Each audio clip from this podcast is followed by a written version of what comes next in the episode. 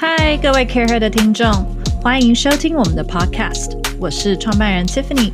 Care Her 呢是一个新时代商业女性的 Social Club，我们制作原创优质的内容和 Podcast，也定期举办很多会员制的线下社交活动，让更多商业女性可以互相交流人脉、共学，一起体验精致美好的 lifestyle。更多资讯可以上我们的官网 careher.net 参考。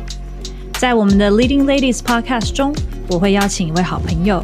他们是各行各业的商业领袖、创办人、经理人、改革者，听他们聊聊他们的真心话和为什么。准备好了吗？嗨，各位 Care 的听众，大家好，我是今天的主持人 Tiffany。啊、大家喜欢看电影吗？常看电影的人应该都知道，有个叫 IMDB，这个是一个可以让大家去查，不管是电影啊、导演啊、演员等等的资料的。那我觉得很酷的是，我们今天的来宾，他的名字在这个上面找得到。最近呢，他出品了一部将在十一月六号上映的全都会。呃，一个很都会女性，然后是基本上工作人员百分之八十都是女生的电影。这个电影的名称叫做《孤味》（Little Big Woman），是不是听到片名都觉得很适合自己，很想看了？那这部电影呢，领衔主演的有一个是全民的阿嬷，那大家一定很熟悉这位演员，还有另外一位就是徐若瑄。没错，我们今天要欢迎的不是徐若瑄，是她的制片。我们欢迎 Tiffany 陈。嗨，各位听众朋友，大家好，我是 Tiffany。你好，Tiffany。那我们很期待今天请你来跟我们聊一聊跟电影制片，还有呃跟徐若瑄一起工作的一些事情。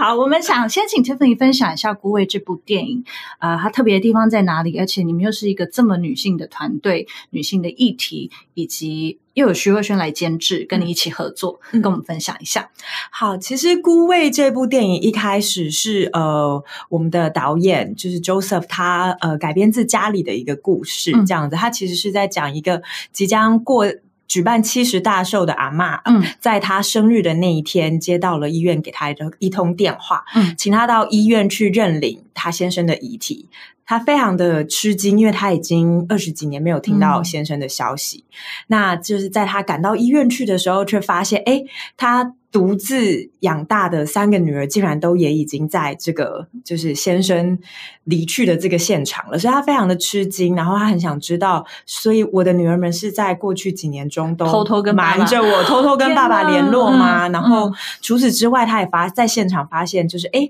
好像有。先生最后一位情人的 留下的东西，但他一直都没有见到这个这个所谓的先生最后一位情人，嗯。所以他在这个办丧礼的过程当中，跟他的女儿们，还有他的孙女，等于是一个三代的女生，嗯。透过这一个就是要办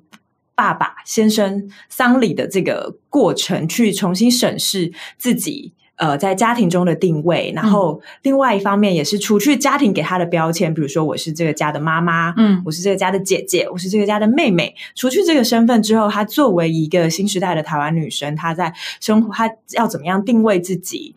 跟就是他在家庭中的关系嗯。这样子，所以对我们来说，这部我们希望《孤味》这部电影其实是以一个家庭的故事来看现代的台湾女性在呃生活中、在职场中、在家庭中呃不不同的面相，展现她不同的面相，以及她在这个不同的面相中，她觉得她的人生应该要坚持的事情是什么。嗯。这样子，然后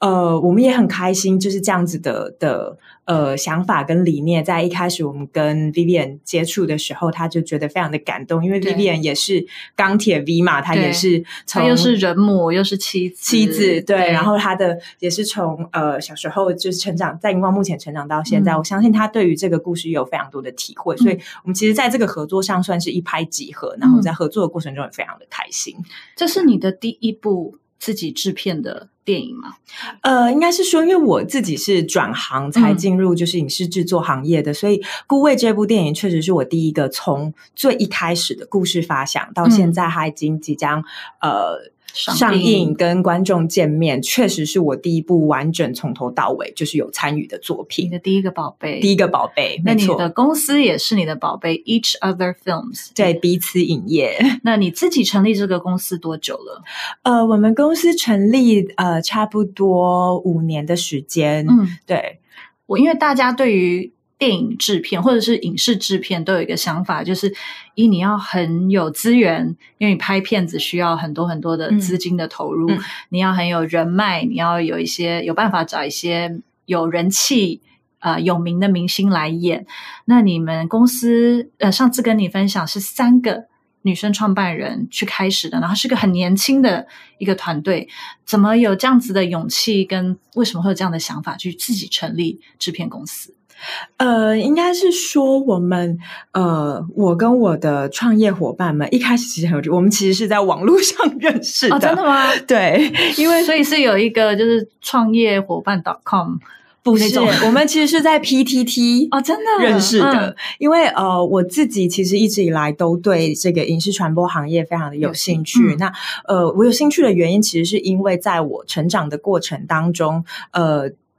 我觉得不管是电影或是电视剧作品，都对我的人生有很多不同面向的启发。嗯然后我自己觉得，这个呃影视作品带给我的启发，其实跟学校教育是相辅相成的，可以同时让我有一个呃社会既定框架下的成长，对，同时也有一个社会框架外的一些成长跟想象。嗯对，对，然后所以对我来说，我一直觉得我很高兴，在我的成长过程中有很好的影视作品陪伴我。启发启发我，嗯对，然后呃，但是这些影视作品其实是呃西方作品比较多，对对，在我成长的过程中，其实都是好莱坞作品相对来说多一些这样子。那呃，我自己一直希望可以有机会的话，可以有华更多华语的内容，嗯给予呃，不管是现在的我们，或者是未来的年轻人，可以跟他给他们有一些更多的启发。所以这是我一开始对影视这个行业一直很有兴趣、很有兴趣，也很想要加入的原因。但我其实很清楚知道自己没有办法做一个创作者，嗯，对，就是我我没有这个创作的才华，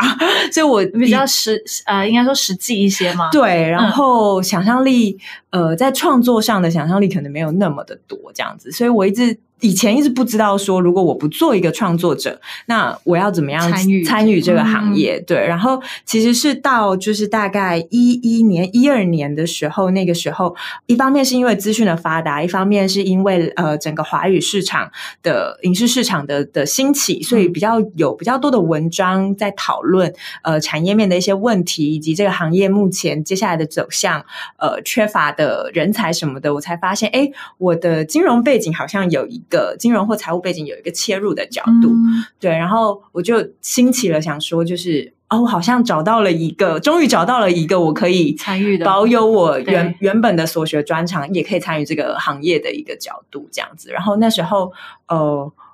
我就上了 PTT 吗？对，因为当时我觉得好像找到一个切入的角度，可是我对这个行业还不是很了解。那我是不是要去上一些课，或者是要要出国进修或什么的？所以我就上 PTT 的留学版，然后我就查了所有跟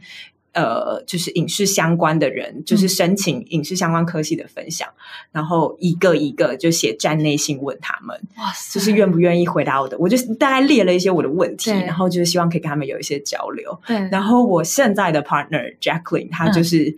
少骚被你骚扰的，被我骚扰的对象，然后他就是少数有回我信的人，哦我真的非常感谢他。对，然后我们后来就在网络上聊了一阵子之后，觉得其实彼此的想法很贴合，就他跟我一样，也都希望就是能够用华语的作品给予。未来的话的观众更多的启发，所以我们在这件事情上一拍即合。然后在呃另外一个刚刚你讲的女性 partner Yu Yu 也是因为 Jacqueline 的关系介绍互相认识的，这样子就觉得哎，我们三个好像可以一起做一些嗯我们觉得、呃可能对我们自己的人生历程，也对呃观众呃可以有一些启发的内容，这样子。你刚刚有讲到一个很有趣的事情，就你觉得你自己是一个呃，你你不是一个艺术家的思考方式，嗯然后呢，你又是念金融，所以一定是非常数字 driven、非常实际啊、比较理智的脑。嗯，那你另外两个 partner 呢？有的是本来可能就是会念电影相关、艺术对，相他们都，念文学或者是艺术创作。然后再加上你其实团队团队有男生吗？我们团队有两个男生伙伴，对，他但们是什么样的角色？他们是导演，所以也是更艺术艺术脑。对，那像你这样子很有理智，然后是属于商业脑一点，然后嗯是比较属于非艺术型的，怎么去跟艺术型的人沟通？因为有的时候你可能你想的是公司要怎么赚钱，嗯公司要怎么样呃比较 sustainable，嗯艺术家想的是我们要怎么做代表作，对不对？嗯对所以在这样的前提下，你怎么去有没有一些沟通上面的不同？嗯那你自己怎么去呃 navigate 这些不同？嗯。哦，这这，我觉得这个问题好大，因为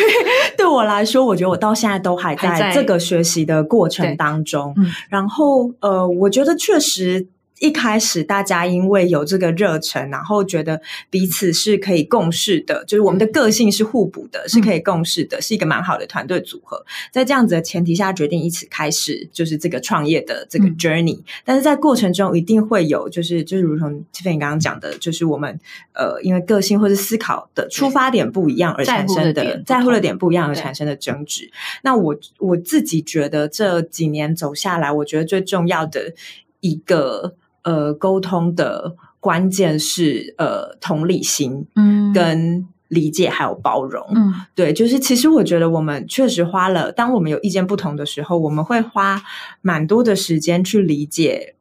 对方为什么会这么想。嗯然后还有另外一个是对方为什么不能理解我说的事情，就是这个这中间的落差到底在哪里？对，嗯，比如说呃，从我的角度来说，我可能会觉得嗯你最在乎什么？在呃整个公司里面，不管是决定的案子啊，或者嗯是未来的发展，你最在乎什么？我最在乎的其实应该是我们的作品是不是能够持续带给我们自己以及带给公众学习跟成长的过程。对、我觉得这个这个大家是不是能在做一个案子中就是有所学习？那你在乎卖座吗？卖座这件事情，我也我也蛮在意的对。但应该是说我我现在真正的去呃学习，以及跟我的伙伴们沟通，就是呃什么样的作品，我们把它定义为它可能是比较市场取向的。嗯什么样的作品，我们自己在就是投入的时候，我们就知道它的市场面可能没有那么的广泛，嗯呃它可能是比较有 limited audience 的。那呃，针对不一样的这种，就是所谓的作品的取向类型，嗯。我们可能会给予不一样的呃投入的时间跟投入的期待，嗯，还有资源的 support。对，比如说我我已经很知道这个作品是是某一个我们创作伙伴的 passion project，、嗯然后我也觉得他想讲的东西是非常非常值得被诉说的一个可能呃可以带给人启发跟社会主流价值不一样的价值观，但也没有不好。对，我觉得这个是很需要被 promote 的事情，很需要被呵护的事情。嗯那可是他，我可能已经知道，我很难把它卖给一般大众，或是卖给、呃发行方。对那呃，这个案子我们有没有别的就是操作方式？对或者是我我们一年可能就只有多少的预算可以投入这样子的、的作品？嗯那我是不是能够跟创作者沟通说，就是我们怎么样在这之中取得平衡？你可能觉得你要花三年的时间就要把这个东西做完，这是你现在最想做的东西，可是。呃，我可能没有，我可能在三年内筹不到这笔钱来做这件 事情。对，它不是我的 priority。那我们有没有办法，就是比如说四年可以吗？五年可以吗？对，或者是那预算少一点点可以吗？对，就是就是，我觉得这都是呃可以去沟通跟讨论的。嗯，对，你觉得跟艺术家们沟通，因为艺术家其实很需要他的空间，嗯很需要灵感，嗯很需要被尊重。对，那我们 Care 也有很多读者，他可能的呃工作内容也是要跟比较艺术家、创作型的人去沟通的人，嗯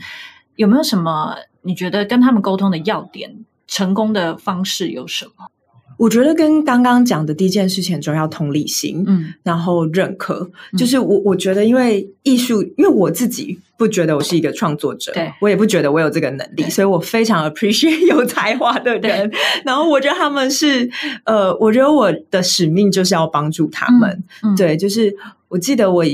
我忘了是什么时候曾经写过一句话在我的笔记本上面，嗯就是就是 I wanna help 呃 dream maker 嗯。become dream makers，、嗯。就是就是我想要帮助有梦想的人，这句做梦话应该爱做梦的人，对啊，应该放在你们那个 Each Other Films 的下面当那个副标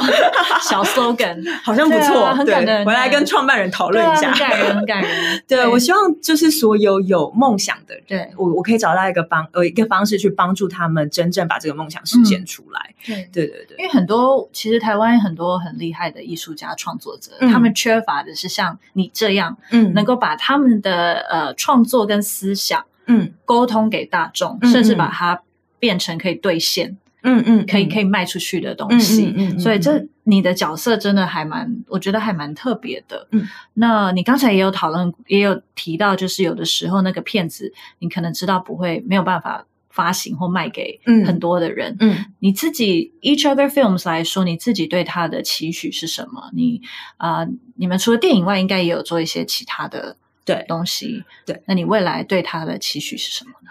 呃，我其实希望，因为刚刚有提到，我们其实是女性创办人为主的一个团队，所以我们其实希望我们可以有更多的作品是能够站在女生的角度出发去看这个世界。嗯，对，然后呃，当我们先涵盖了女生的角度之后，我们也能够从男生的角度再回来看这个女生的角度。对，对对对，所以其实我我我其实是希望我们团队所做出来的作品，不管是电影或是剧集，都是能够陪伴，就是呃。大概二十到四十岁的都会嗯男女嗯一起成长的东西，嗯对。然后我觉得为这从这个为出发点，再往外去扩散我们的影响力。嗯，对，然后 ultimate goal 其实是希望我们能够呃有兼具市场性以及艺术性的作，品，这很重要。就是给予大家不同的呃。人生方向上的启发，对，因为虽然我自己是财务背景出身，但我并没有觉得呃资本主义或者是就是所谓的大家主流社会认同的功成名就，要赚大钱，要有好的社会地位，一嗯。定是、呃你所有人的人生应该追求的事情或目标。对，对但我觉得呃，你可以不选择这个方式，或是你可以对这样子的主流价值有所质疑，嗯但呃，只要你想清楚，你想要。当你选择一条比较不主流的的人生方向的时候，你可能会遇到什么样的困难或挑战？对我觉得，其实只要想清楚，这些价值观都是值得被被 promote，然后嗯被珍惜的。这就是你们你在成立 Each Other Films，你心里面最希望它可以达到的影影响力。对我希望多元的观点都可以有被讨论的空间。您刚才数次的有提到你的过往的背景，应该是一个告诉你要以数字导向为主的 商学院金融人士。啊、你过去呃的工作经验，可不可以跟我们讨论一下你是怎么走到？因为你刚刚一直说你是半路出家，嗯，然后你过去的走的路其实跟你现在走的路感觉很不一样。嗯啊、然后我知道你有念过商学院，嗯然后在之前的 internship 或者是工作内容，其实跟现在真的是差了蛮多的。对可不可以跟我们分享一下？呃，我大学其实是读呃财务金融的，嗯。所以我大学一毕业的第一份工作其实是在香港的投行。嗯。我是做次级市场，也就是股票交易市场的业务，这样子、就 sales。然后，所以就是你可以想象着早上六点要到公司、公司，然后听呃呃研究部门的同事告诉你昨天 overnight 呃欧美市场的状况，然后呃今天呃整个亚洲市场的的大家对亚今天亚洲市场的预期跟看法，然后可能下到单只股票的的的最近的大家研究分析师们对它的 view，然后、嗯呃可能 sales 部门也会有 sales 部门的 view 这样子，然后一起开完大会之后就等开盘，然后就整个整个交易股股市交易时间就非常非常的忙碌，然后大家都在交易室大吼大叫啊，然后就是 就是希望那个单都可以。就是都可以彻底被执行这样子，然后你就是一直在 key 那个，就是很怕自己 key 少 key 一个零，多 key 一个零，就压力很大这样子。然后度过了几年这样的人生，呃，我大概我是从大学四年级开始，就是实习的时候就开始炒股是吗？就是帮别人炒股。对，然后呃，大四，然后毕业之后的第一年这样子，嗯其实并没有非常的的久啦。嗯然后我其实觉得呃，在这一段金融圈的工作经历，呃，我觉得也是当时的同事跟前辈们给了我很大的启发，因为我觉得他们对于他们的工作非常的有热情，嗯，然后非常的专业，嗯，对，然后这件事情其实是一个呃，对我来说一个很好的的反思的点，就是我觉得我没有不喜欢我的工作内容，但我好像没有这么有热情，嗯。然后我在香港的那一段时间一直在思考，就是如果我对我的工作本身不是那么的有热情的时候，我是不是有办法靠就是我的只是只是单纯靠我的收入跟社会地位来来支撑我继续在这条路上走下去？对对对，然后那你在呃香港的时候应该看了很多华文电影吧？对，我在香港工作，我刚刚讲到就是很忙嘛，每天，而且因为香港的交易时间是有到下午四点，对，所以呃，盘后你再整理一下资料，就是菜鸟做一些事情，大概就是 大概就是七最快下班的时间，大概就是七八点。如果如果不用跟就是呃就是业务或者是同事有有晚上的活动的话，大概就是七八点。我记得我当时工作最大的慰藉就是呃。每个星期二的的香港的电影院是有那个票价折扣的，哦，所以我每周二都每周二下班就是一定会跑去公司楼下的电影院看电影，很棒，你唯一的心灵慰藉，对，唯一的心灵慰藉，因为剩下的时间可能就是很忙，对。对，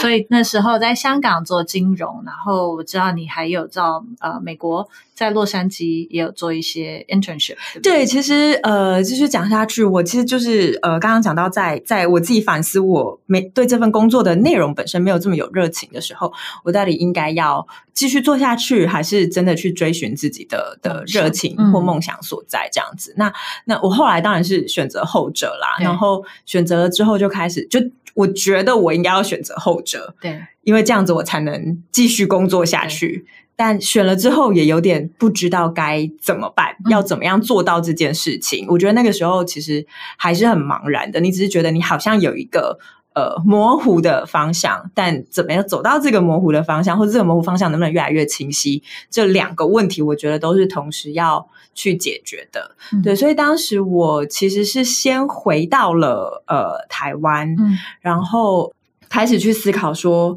呃，我的财务背景，呃，如果要加入影视这个或是所谓的泛娱乐的行业，就是我除了财务背景之外，还有什么东西是就是可能比较偏商务这一块，但我可以去学习的，对，然后。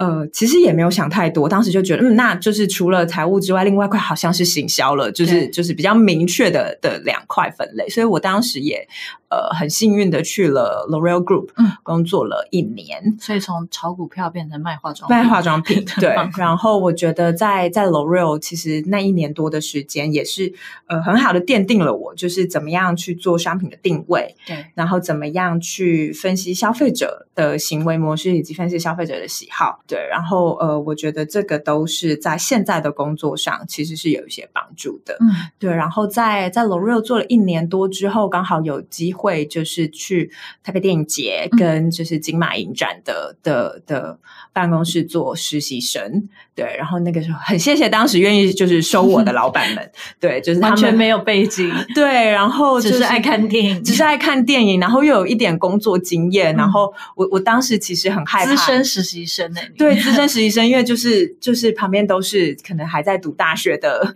的弟弟妹妹们这样子，然后我又很我其实很害怕，就是就是我的上司们，就是做实习生的上司。当时的上司们会觉得我是一个很难搞的出社会工作过了的人，对。然后我觉得还是很谢谢他们愿意给我机会，算是打开了我进入这一行的一个门，让我知道说，呃，影展是怎么样举办的。然后也是因为这个契机，我边在影展打工，然后边申请国外的学校，嗯然后希望可以更了解，就是整个，因为因为当你讲到影视产业，就是领领头的的的国家还是是美国嘛，，对，所以对我来说，我觉得我还是有机会的话，可以去呃美国学习他们的系统跟制度到底是什么，嗯然后再来想说，呃，这个制度如果要应用到亚洲、台湾，呃，需要对需要做哪些修正，这样子。就当初的想法是这样，还蛮就是很直观，其很实逻辑啊，很有逻辑，在完全不是一个追求梦想的感觉，是个非常有逻辑的，在帮自己打入你想要走的那个领域。对，就比较像是把梦想拆成一步一步的目标，你可以嗯怎么样去达成？就是可能 step one 或者 step two 嗯这样子。的，然后那就到了呃美国了。对，但其实我一开始第一年申请电影学院的时候是一个共估的状态。嗯对，就我申请了几间学校，我都被放在 waitlist 上面，嗯，然后我就就很冲还是动没，气馁。对我没有气馁，我就是请假，然后就买了一张机票，我就飞去美国了。对那去美国做什么？我就去美国，然后去我申请的三间学校，把我放在 waitlist 的三间学校，就杀去问教授说：“你为什么把我放在为什么 wait？” 不要我？对，为什么把我放在没有这么冲啦？意思就是说，啊，就是我想知道我为什么被放在 waitlist。那如果我还可以做什么？对我还可以做什么？我隔年再申请可以有哪些进步的地方？结果 surprisingly，教授们都跟我说：“哦，你想做的事情，你想学这个 system 的东西，就是你不应该来念电影学校，哦，因为美国的电影学校的训练还是以就是创作，对，嗯。就是就是 even 你是一个 producer、嗯。producer，你比较是 creative producer，嗯。你要对故事有想法，对人物角色的分析判断是要非常清楚的，你才可以帮助创作者，嗯。就是更好的完善他的创作。嗯。那就跟我在那些什么那个，就是你自己。要写 statement of purpose 之类的，写的都很不一样。然后呃，我就记得应该是 UCLA 的教授跟我说，就拍拍我的肩膀说：“我觉得你应该要去申请念 MBA，以你的 background，就是你你会你应该申请 MBA 会蛮顺利的，然后也真的可以就是念 MBA。”呃，也会有很多影视行业的实习机会啊，虽然可能不是主流，但就是也是一个你可以踏入这个行业的机会，这样子，而且你还可以保有你原本的专业，更善用对，更善用我原本的的专业这样子。然后就因为这些喜话，我就从美国回来之后就开始申请 MBA，、嗯。后来就去呃哥伦比亚嗯念 MBA，、然后呃也很幸运在念 MBA 的过程中，我我其实给自己一个目标，就是我去念 MBA 的时候，我的 internship 一定要在美国的 studio，嗯，对，就。就是破釜沉舟，一定要做到这件事情，不然我就愧对父母。那你一去就是去很大的 studio，了你去了 Warner 这么大，最大的应该是最大的 studio 吧？呃，跟 Disney 一起一样大吧？对对对对，嗯所以你就去了 WB。对，我就去了 WB 做实习，嗯对，然后还同时还有另外一间，就等于我的 summer 就是做了两个实习，对，然后一个是在 WB，一个是在一个美国最大的经纪公司叫 CAA。嗯 Creative Artist Agency，就大家有印象的美国的呃演员或是导演，呃，大部分。大部分都是 CAA 的 client，对对对。嗯，在美国在实习的这个 summer 又去 WB 片场嘛，又去 CA，你有没有遇到什么大明星？我有见过 Bradley Cooper，但就是远远的看到这样子，对，毕竟人家在忙，我们就不好意思去打扰人，家。然后 studio 的那个 parking lot 是就是你要 earn your name tag，嗯，对，就是那个停车场可能会有就是每一个人的名字，不是所有人的名字都。都可以在上面，不是每个人都会有一个专属停车场。那你有 earn 到了，我当然没有，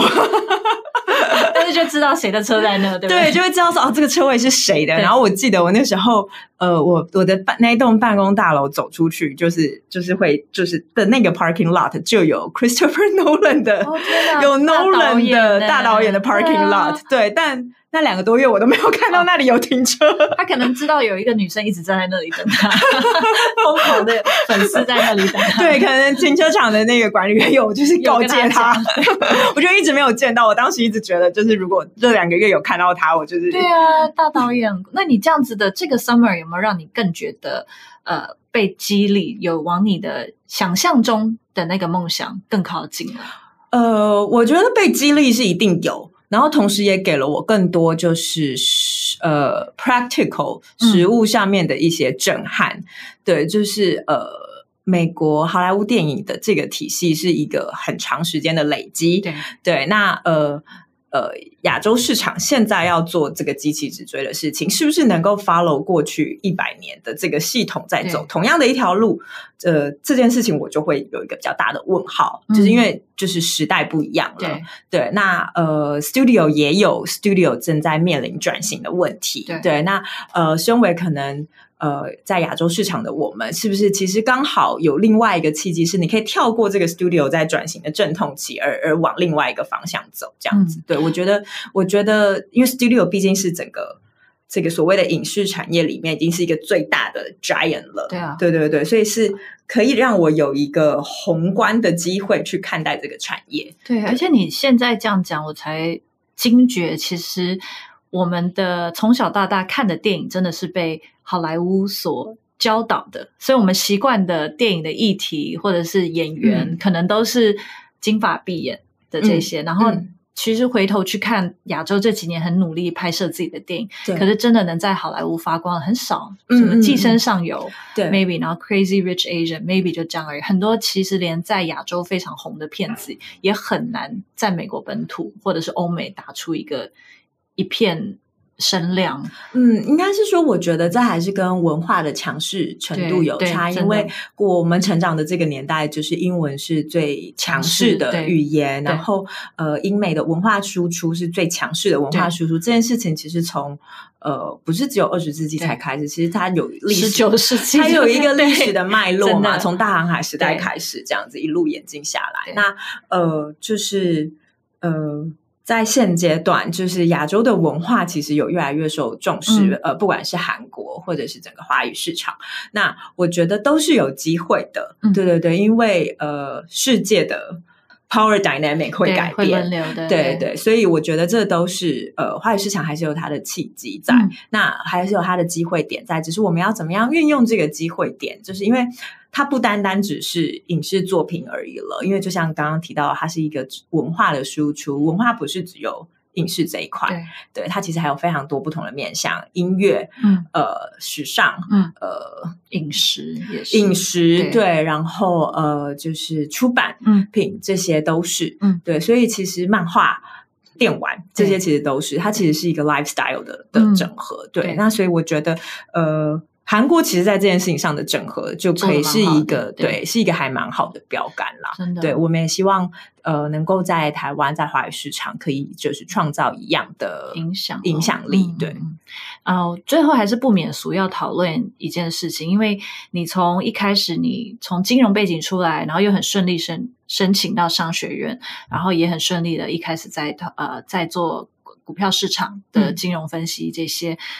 你的本来的路是很明确的，嗯。那我想这个可能也是大众会觉得哦，应该是念金融产业的人会走的路，但是你做了很多选择，都完全不是这条路该有的选择，而且这不容易，这些选择都不容易，你的每一个转变都是不是那么的顺的，嗯。你其实有经过好几次的挑战，才嗯走到你现在对。觉得啊，终于可以做自己想做的事嗯。情。这个过程中，你有没有质疑过自己的选择？All the time，哦甚至现在也还在到现在，可能偶尔都还会有 这个质质疑跑出来。对，有在质疑为什么要上 podcast 吗？之类的。不会上今天上这个 podcast 还好，因为因为我很喜欢 Tiffany 在 Care Her 做的事情，嗯我觉得非常的重要，所以就是，但对我来说是一个突破舒适圈啦，因为也是我的 podcast 处女秀。哎、听众朋友们，如果觉得就是今天说的不好，请多包涵。啊，喜欢的话，我们可以再发通告，所以请大家给他鼓励。谢谢谢谢各位。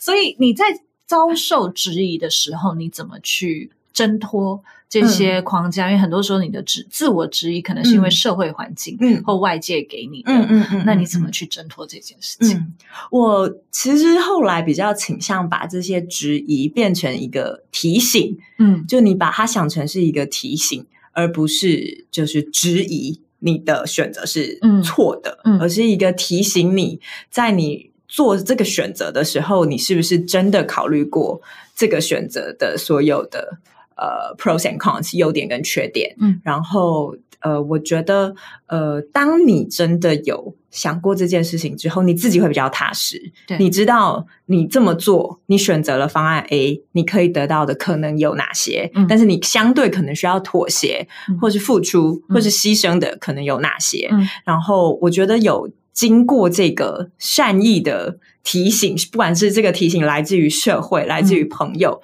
来自于家人，或是来自于自己内心，我都觉得只要他都是在帮助你去思考跟分析你，你有没有真的想过，呃，彻底的看清你做的选择嗯。带来的好处跟坏处，这样。嗯。那你会在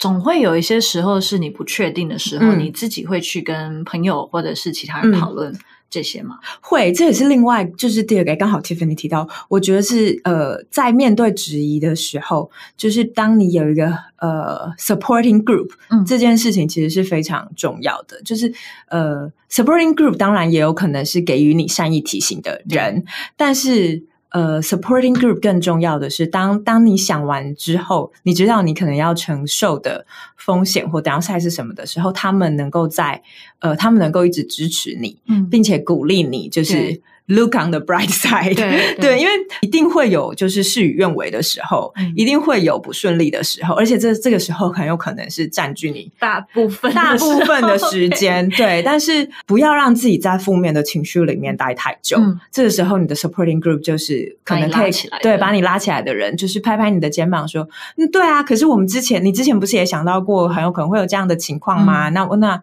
呃，我们花多少时间就是。”就是深呼吸，嗯然后我们就 look on the bright side，继续往前走。只要那个 只要那个 bright side 还在，你就有往前走的动力。嗯对，所以我觉得 supporting group 是非常重要的。这也是为什么我刚刚说，我觉得呃，care her 就是是一个我觉得非常 admire 的的 community，、因为这就是一个很好的 supporting group。对，真的，我觉得一定有，我们有蛮多读者可能也跟你一样，对于其实创作者或者是艺术或电影这个产业很有兴趣，嗯。但是大家都会质疑自己不是艺术家。嗯其实当艺术家很难，对这个，我觉得这是一个非常现实的层面，就是当艺术家就是不对，当艺术家真的是老天赏饭吃，是是对。但是又偏偏对这个产业，因为我相信热爱看电影的人非常多，所以他们一定也有在想过我要怎么参与这个的一份子。嗯我相信跟你一样，对于想要让华语出来的电影或者是我们的文化去让更多人看到的人，一定很有兴趣。嗯那也再次带回就是《孤味》这部电影。最后，希望大家除了去观赏《孤味》以外，嗯，你自己也希望从《孤位》去展现给大家什么样的一些启发呢？呃，我当然希望大家除了看完《孤位》之后，呃，大家看完《孤位》之后可以呃更坚定自己的想法，因为其实“孤位”的意思是呃。它原本是一个台语，嗯叫“狗逼”，嗯是一个非常南部才会用的词，因为大家可能听到台南小吃，就是它就叫某某虾卷，对 某某蛙贵，对。对，就他只卖一一一样菜，哦。一个道理，他只卖一个 dish，、嗯。就是这就是所谓的勾勾几比，哦我只贩卖一个味道，所以它是是一个对对你的专业的一个坚持，嗯。就是这这是你的坚持。对，那我觉得希望大家看完《孤味》之后，可以坚持自己所选择的。对，然后呃，就像 Care Her 一样，是可以是一个 supporting group，把你的这个对自己的坚定也散播给你的姐妹，嗯散播给你的妈妈。对，对尤其尤其可能是妈妈吧，对对我来说更需要我们的对，鼓励更需要我们的鼓励，对，因为他们很辛苦。真的，我们今天再次谢谢 Tiffany，那也鼓励大家可以去电影院支持呃 Tiffany 的首个梦想的完成的一个制片。，对，《孤味》十一月六号全省电影院上映哦。谢谢。